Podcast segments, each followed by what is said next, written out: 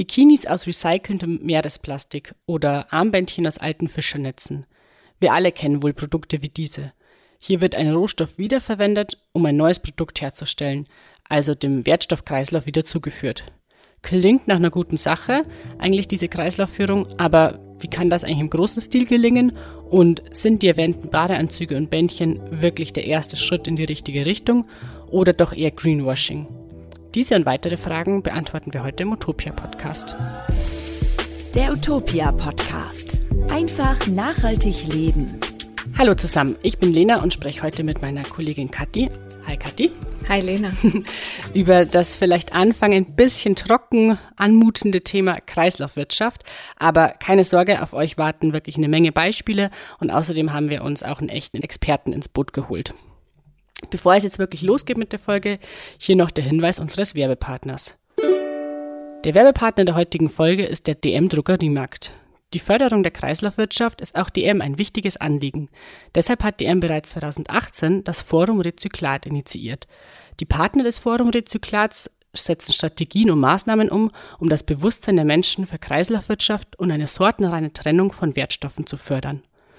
Schon jetzt findet ihr deshalb viele Produkte mit Verpackungen mit Recyclinganteil in den Regalen von DM. Unter dem Motto Deine Wünsche sind unser Antrieb macht der Händler in den kommenden Wochen auf diese und viele weitere seiner zukunftsfähigen Lösungen aufmerksam und macht sie für euch online und im DM-Markt erlebbar.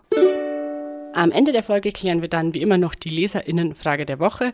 Sie lautet dieses Mal, wie muss ich Kleidung aus Wolle waschen, damit sie Form und Aussehen behält? Jetzt aber mal wirklich zum Thema, Kathi. Kreislaufwirtschaft. Klingt ja erstmal ein bisschen abstrakt, wenn wir ehrlich sind. Hi Lena, ja, das klingt ein bisschen abstrakt, aber eigentlich ist es das gar nicht. Wir kennen nämlich alle das Konzept aus der Natur. Hier ist das Ende eines Produkts, also zum Beispiel einer Pflanze, auch immer der Anfang für etwas Neues.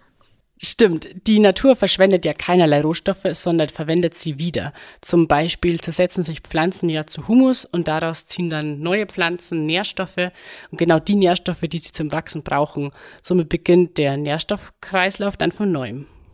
Das hast du schön zusammengefasst. Ja, genau, das ist der Gedanke. Und genau das könnten und sollten wir auch mit unseren Produkten und Herstellungsprozessen machen. Der NABU, also der Naturschutzbund Deutschland, definiert Kreislaufwirtschaft übrigens wie folgt. Und zwar ähm, verstehen die unter dem Begriff, die Abfälle durch Wiederverwertung und Reparatur der bestehenden Produkte zu vermeiden. Wenn das nicht möglich ist, werden äh, die Produkte dann wieder in ihre Ausgangsstoffe zerlegt, also in ihre Rohstoffe, und diese dann wiederum wiederverwertet. Und der Unterschied zu unserer überwiegend linearen Wirtschaft ist der folgende wir verwenden dann eben die Rohstoffe wieder und brauchen nicht laufend neue. Und zugleich reduzieren wir halt dann unsere Müllmengen enorm. Das Problem an unserer bisherigen Wirtschaftsweise ist nämlich, äh, unsere Ressourcen sind endlich und so gehen wir aber leider halt nicht mit ihnen um. Siehe zum Beispiel den Earth Overshoot Day. Wir beide kennen den ja, Kathi. Das ist einfach der Tag, an dem die uns rechnerisch zustehenden Ressourcen der Erde eines Jahres aufgebraucht sind. Habe ich das einigermaßen verständlich erklärt? Genau, also es ist der Tag, an dem die Ressourcen, die uns innerhalb eines Jahres zur Verfügung stehen, aufgebraucht sind und alles, was wir danach abbauen, sind sozusagen Ressourcen, die den zukünftigen Generationen nicht mehr zur Verfügung stehen. Genau. Der ist übrigens dieses Jahr schon vorbei, der Overshoot Day. Also wir leben schon auf Pump, äh, wie man so schön sagt. Und äh, unsere Erde kann einfach auch den ganzen Müll, den wir produzieren, nicht unendlich aufnehmen. Deshalb ist Recycling und eine Kreislaufführung der Rohstoffe einfach sehr wichtig. Ähm, ich glaube, spätestens hier ziehen unsere HörerInnen auch schon Parallelen zu ihrem Alltag, denn mhm. natürlich ist Recycling ein Teil von Kreislaufwirtschaft, sogar ein sehr wichtiger.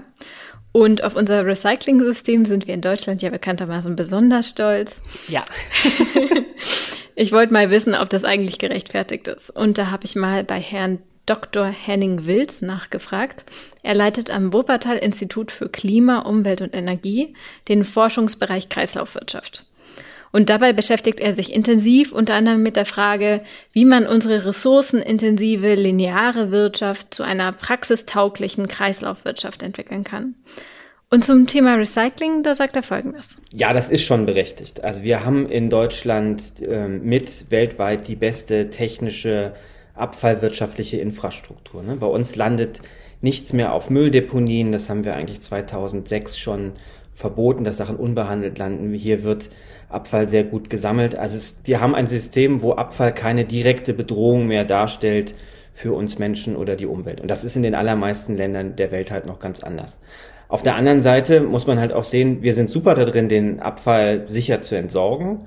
So, und das, was uns aber in der Forschung umtreibt, ist die Frage, wie schließen wir denn Stoffkreisläufe? Wie werden wir wirklich Kreislaufwirtschaft? Und da muss man halt auch sehen, davon sind wir noch sehr, sehr weit entfernt. Man schätzt, dass in Deutschland etwa 12 Prozent der Rohstoffe nur aus dem Recycling kommen, die wir in der Industrie einsetzen. Das heißt, 88 Prozent sind neu hergestellte, meistens importierte Rohstoffe.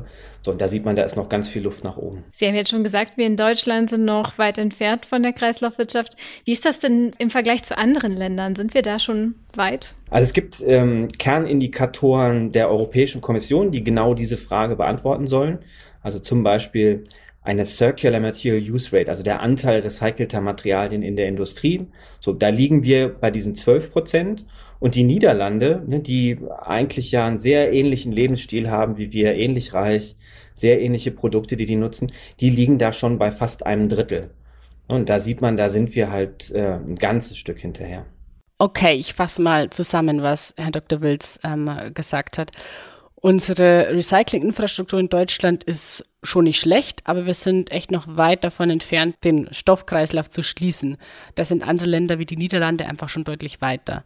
Und dass nur 12 Prozent der Rohstoffe, die wir in der Industrie einsetzen, aus dem Recycling kommen, das überrascht mich dann doch und äh, ich finde es ein bisschen wenig. Absolut, das ist sehr wenig. Und da sollten eigentlich mehrere Gesetze ansetzen, um das besser zu machen. Ich glaube, du hattest dich dazu schlau gemacht, oder Lena? Ja, genau. Also es gibt seit 2015 auf jeden Fall den sogenannten Circular Economy Aktionsplan von der Europäischen Kommission.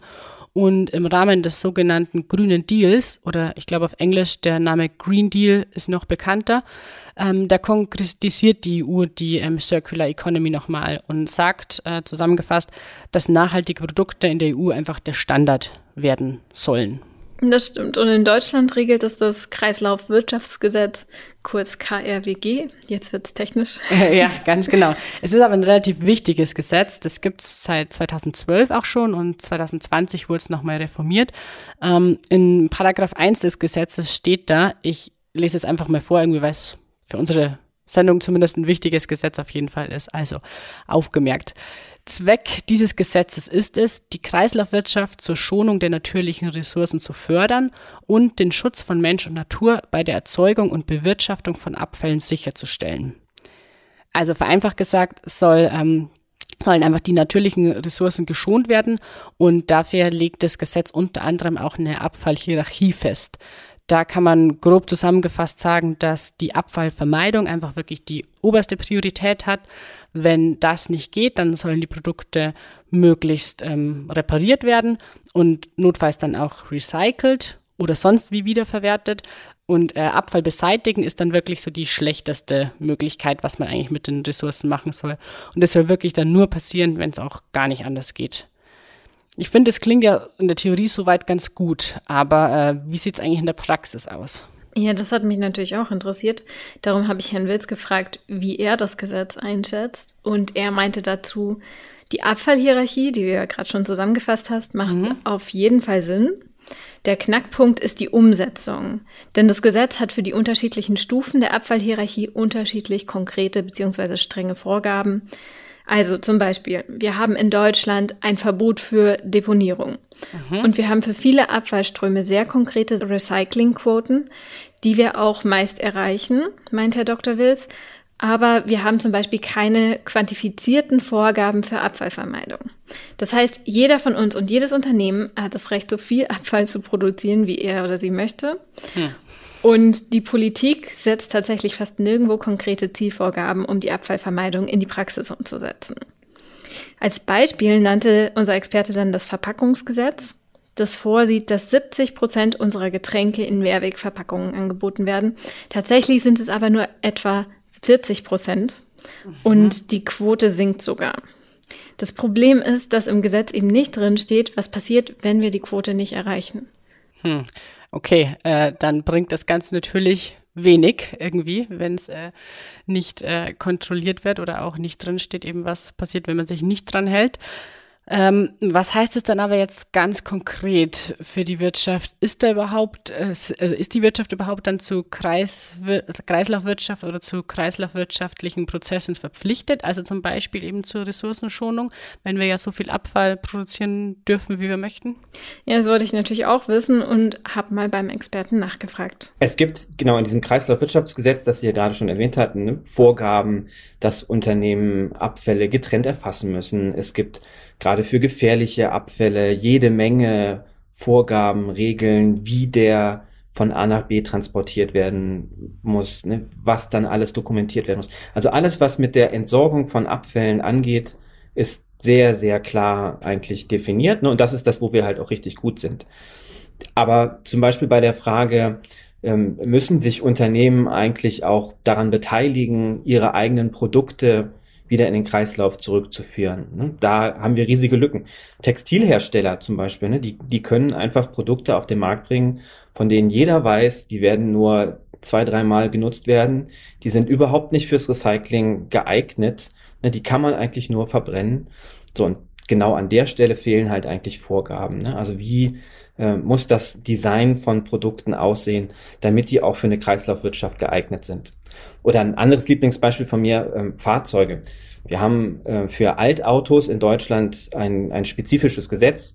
Da steht drin, Altautos, die in Deutschland recycelt werden, müssen zu über 90 Prozent tatsächlich äh, ne, stofflich recycelt werden. Aber was passiert, wenn das Auto ähm, exportiert wird? Ne? Also als Gebrauchtwagen dann irgendwo nach Osteuropa und dann nach Westafrika gebracht wird. Was dann damit passiert, interessiert niemanden mehr. Sondern da sieht man, ne, das sind eigentlich die entscheidenden Löcher in der Regulierung, die man adressieren müsste. Ja, auf jeden Fall. Da sprechen Sie einen guten Punkt an. Ich stelle mir vor, dass das sehr schwierig ist, weil wir ja eine globalisierte Wirtschaft haben, nicht wahr? Und ähm, nicht wirklich beeinflussen können, wie ähm, Importprodukte oder Exportprodukte weiter ähm, recycelt werden zum Beispiel. Genau, das ist, ähm, ne, also wenn man sich auch anguckt, welche Instrumente braucht man da und welche Politikansätze, wenn es darum geht, Abfall zu entsorgen, das können wir in Deutschland ne, sehr, sehr gut regeln. Ne? Man kann für eine deutsche Recyclinganlage sagen, das ist der technische Standard, der erreicht werden muss.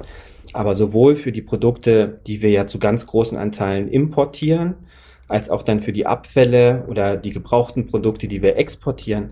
Ne, wir können keinem chinesischen Unternehmen sagen, du brauchst jetzt folgende Umwelttechnik ähm, in deiner Anlage. Ne? Da braucht man ganz, ganz andere Sätze, da braucht man internationale Verträge, da braucht man erweiterte Herstellerverantwortung. So, und das sind ähm, die Themen, die weit über klassische Abfallwirtschaft hinausgehen. Und da wird es dann spannend, wenn wir über Kreislaufwirtschaft reden. Würden Sie dann sagen, dass es an dem Verbraucher ist, sich ähm, mehr zu informieren und ähm, vielleicht auch gezielt Produkte zu kaufen, die sich dann auch recyceln lassen? Also da habe ich ein persönliches, eine persönliche Meinung zu und ich weiß nicht, ob die richtig ist, aber ich bin äh, fest davon überzeugt, wir Verbraucherinnen können was bewegen, wenn wir wollen, aber es kann nicht sein, dass das unsere Aufgabe wird. Ne? Es ist Aufgabe der Industrie und der Politik, ähm, ne, da die richtigen Rahmenbedingungen zu setzen oder dann auch die richtigen Produkte auf den Markt zu bringen. Ähm, so, und da muss es uns Verbraucherinnen einfacher gemacht werden, dann auch richtige Entscheidungen zu treffen.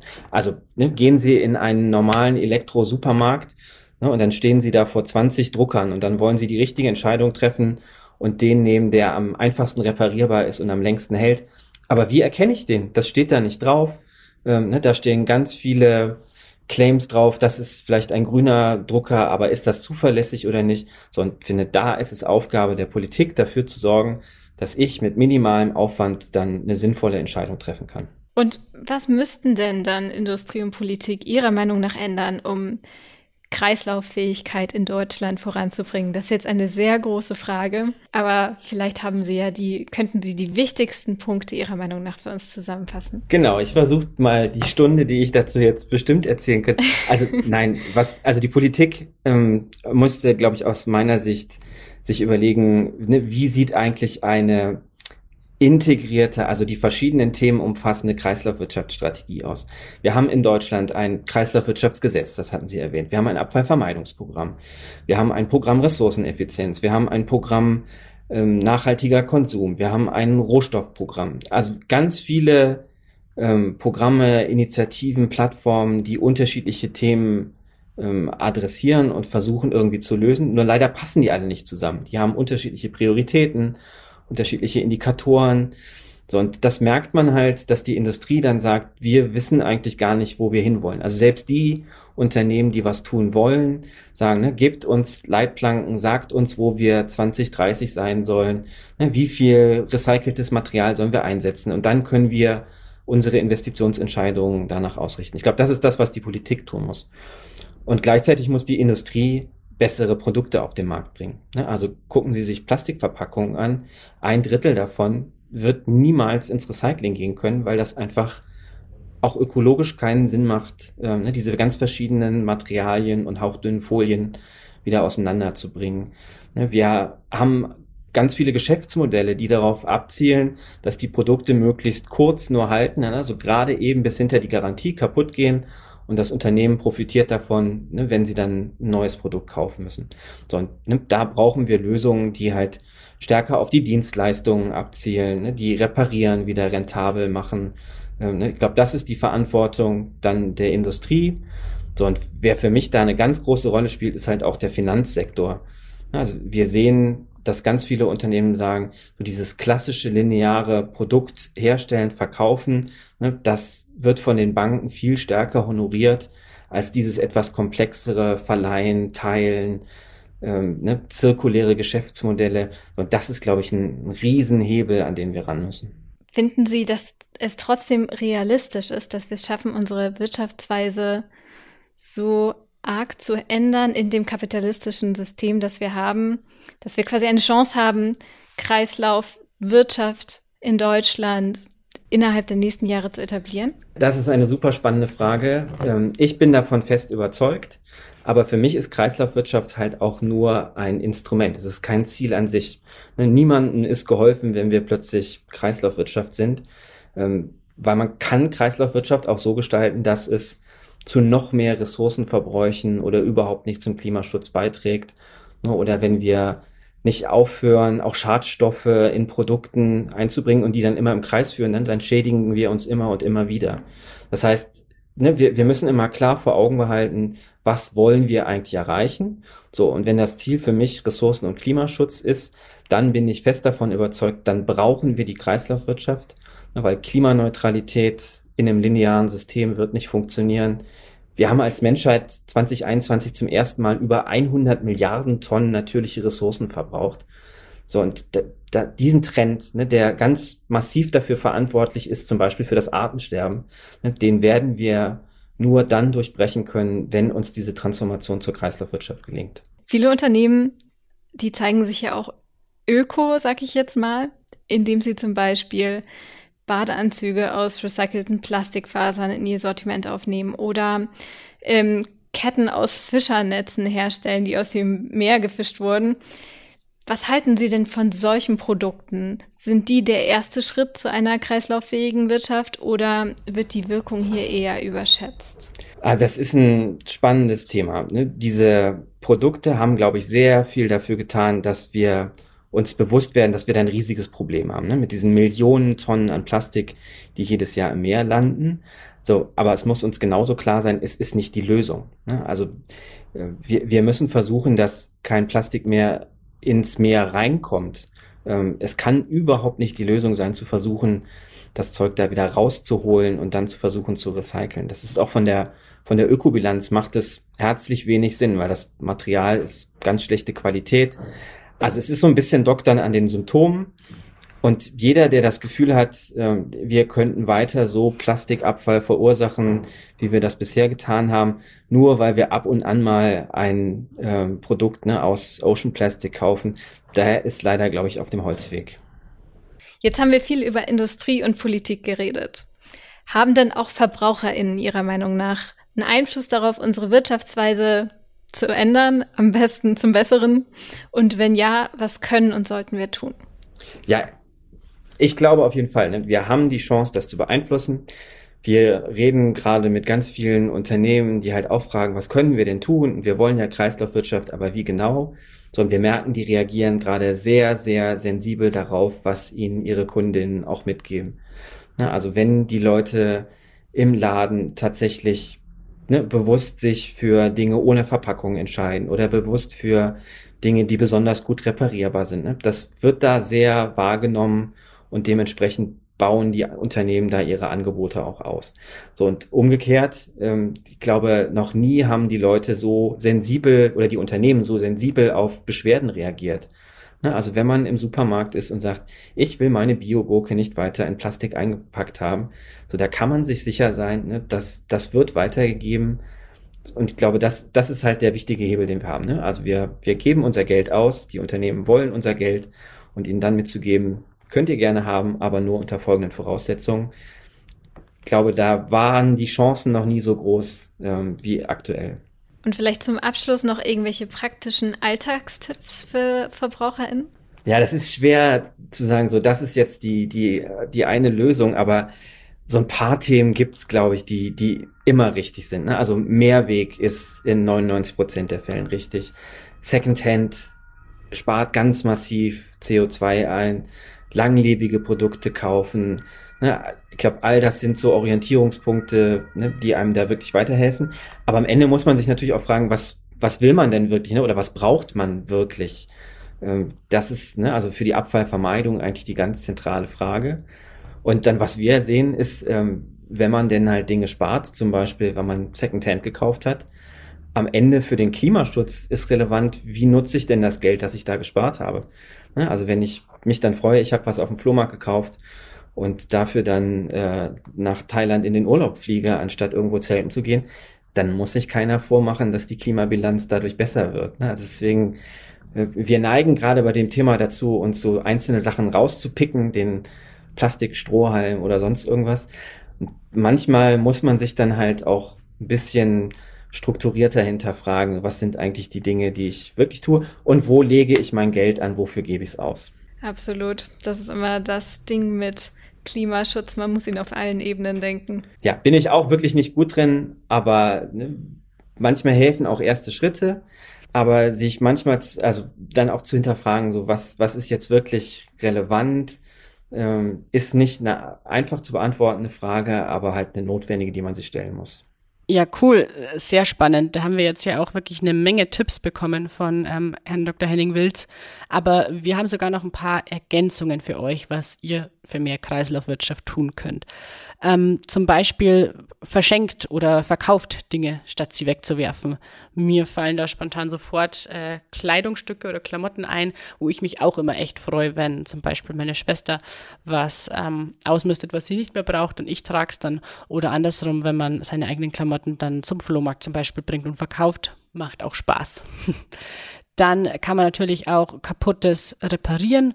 Äh, da auch vielleicht eine ganz kurze Anekdote irgendwie noch. Ähm, mein Freund hat letztes Jahr einen Laptop von ihm, einen alten, den wir beide auch nutzen, repariert, weil da war eigentlich nur der Bildschirm kaputt, ähm, hat einen neuen Bildschirm bestellt und den eingebaut. Und es ist deutlich cooler, als sich einen neuen Laptop kaufen zu müssen. Upcycling ist auch noch äh, ein, ein Ding, was man machen kann, auf jeden Fall. Zum Beispiel, ähm, wenn man eine Pinnwand braucht, einfach Weinkorken äh, aufbehalten und ähm, die dann zusammenschneiden, funktioniert super und sieht auch cool aus. Oder auch einfach ja, leere Gläser, leere Blechdosen als Blumentöpfe oder zum Vorziehen von ähm, Gemüsepflanzen dann benutzen. Ähm, da gibt's echt vielerlei Möglichkeiten. Genau, und die Liste geht sogar noch weiter. Mhm. Noch ein wichtiger Punkt ist Abfälle trennen, denn ja. natürlich, nur dann ist Recycling möglich. Und vielleicht noch ein ganz konkretes Beispiel zum Thema langlebige Produkte. Ein für uns alle sehr alltagsnahes Beispiel ist, glaube ich, das Smartphone, das regelmäßig aussortiert wird, entweder weil es kaputt ist oder weil es outdated ist. Ähm, hier haben sich Hersteller was einfallen lassen, ähm, zum Beispiel bei Fairphone. Bei den Fairphones kann man nämlich einzelne Module austauschen und wir haben auch dazu schon mal eine Folge gemacht, die verlinken wir euch in den Show Notes. Ja, aber wir ähm, geben, oder ich zumindest, aber ich glaube, der Kathi geht es genauso, wir geben ähm, Herrn Wilz natürlich recht, nicht nur wir VerbraucherInnen tragen hier die Verantwortungen, sondern die liegt schon auch ganz klar bei den Unternehmen und der Politik. Absolut. Ähm, mir fällt dabei zum Beispiel der Verein Cradle to Cradle ein, der sich für eine perfekte Kreislaufwirtschaft ohne Abfall einsetzt. Ähm, den schauen wir uns aber am besten in einer gesonderten Podcast-Folge nochmal genauer an. Wird wahrscheinlich zu weit führen jetzt, genau. Jetzt noch einmal kurz Werbung. Wie schon erwähnt, macht DM Drogeriemarkt in den kommenden Wochen unter dem Motto Deine Wünsche sind unser Antrieb auf seine Angebote und sein Engagement rund um die Themen Nachhaltigkeit und Zukunftsfähigkeit aufmerksam. DM bemüht sich neben dem Einsatz von Recyclingmaterial in Verpackungen, aber auch in weiteren Bereichen, sowohl ökologisch wie auch soziokulturell. Bei jedem Kauf eines DM Bio Café de Peru wird beispielsweise die Kooperative, von der der Kaffee stammt, mit zusätzlich 40 Cent für Projekte vor Ort unterstützt. Mit dem Transparenzservice von DM Produktweg könnt ihr mehr über die Lieferketten vieler Kindertextilien von DM erfahren. Mehr zum Engagement rund um Nachhaltigkeit und Zukunftsfähigkeit vom DM erfahrt ihr ab dem 1. August in eurem DM-Markt und auf dm.de. Ich glaube, jetzt haben wir erstmal genug neuen Input. Ähm, was hast du denn heute mitgenommen? Ja, auf jeden Fall. Ich habe irgendwie eine Menge dazugelernt auch nochmal. Ähm, zum einen, wie detailliert und aber auch kompliziert so die ganze Gesetzgebung zum Thema Kreislaufwirtschaft irgendwie ist, was es ja aber bei Gesetzgebung oftmals ist.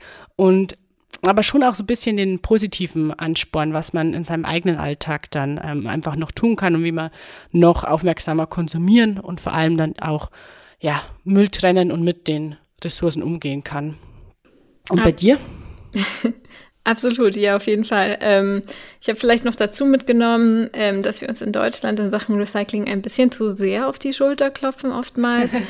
also hier gibt es noch einiges an Raum für Verbesserung. Genau, also es gibt auf jeden Fall noch ein, ein bisschen was zu tun, aber wir sollten uns natürlich auch nicht entmutigen lassen. Und damit sind wir dann auch schon fast durch für diese Woche mit dem Podcast. Aber es fehlt natürlich noch die Antwort auf die Frage der Woche. Die äh, Leserinnenfrage der Woche lautete dieses Mal schon irgendwie passend zum Thema Dinge länger benutzen und weniger Müll äh, produzieren. Wie wasche ich Wolle richtig? Kannst du das mir und den HörerInnen verraten, Kathi? Klar, mache ich gern.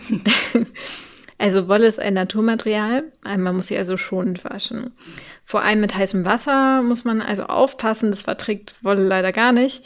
Wir raten deshalb, wascht eure Wollsocken und Wollpullover immer bei unter 30 Grad und verwendet dabei ein ökologisches Wollwaschmittel. Ein mildes Naturshampoo tut es übrigens auch. Mhm. Ungeeignete Waschmittel oder Soda, die können die Wolle leider beschädigen, also passt da unbedingt auf und verwendet in der Waschmaschine am besten den Handwaschgang oder den Wollwaschgang. Und noch ein letzter Tipp, vor dem Waschgang alle Knöpfe und Verschlüsse schließen, sonst können die beim Rumwirbeln in der Waschmaschine leicht Fäden aus dem Gewebe ziehen. Das stimmt. Und beim Trocknen fällt mir noch ein, die Wollkleidung am besten nicht direkt über den ähm, Wäscheständer hängen, sondern ähm, sie drauflegen. Denn wenn man jetzt Wollpullis zum Beispiel aufhängt, dann ziehen, sie dich in, ziehen die sich in die Länge und die leiern schnell aus und das ist ja schade.